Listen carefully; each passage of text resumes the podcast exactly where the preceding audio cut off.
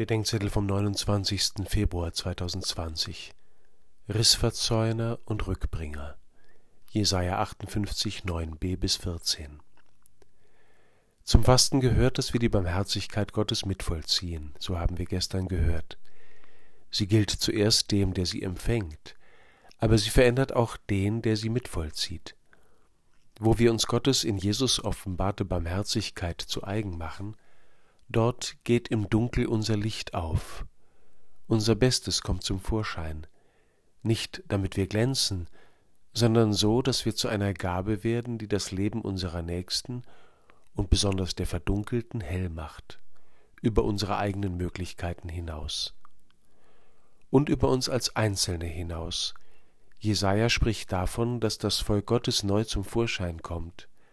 Was einer Ruine gleicht, wird neu aufgebaut, die Grundmauern vergangener Generationen werden wiederhergestellt. Nicht im Sinne der Restauration eines musealen Gebildes, auch nicht wie eine alte Fassade, die man aus Denkmalschutzgründen vor einen Neubau gesetzt hat. Es geht um die Wiederauffindung dessen, was Gott geschenkt hat und noch schenkt.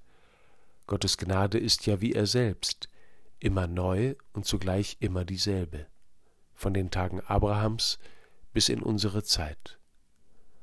Auch das ist Frucht des recht verstandenen Fastens, das durch die Erneuerung unserer Herzen, unseres Denkens und Urteilens, unserer Beziehungen und Verhältnisse auch die Kirche neu bewohnbar wird.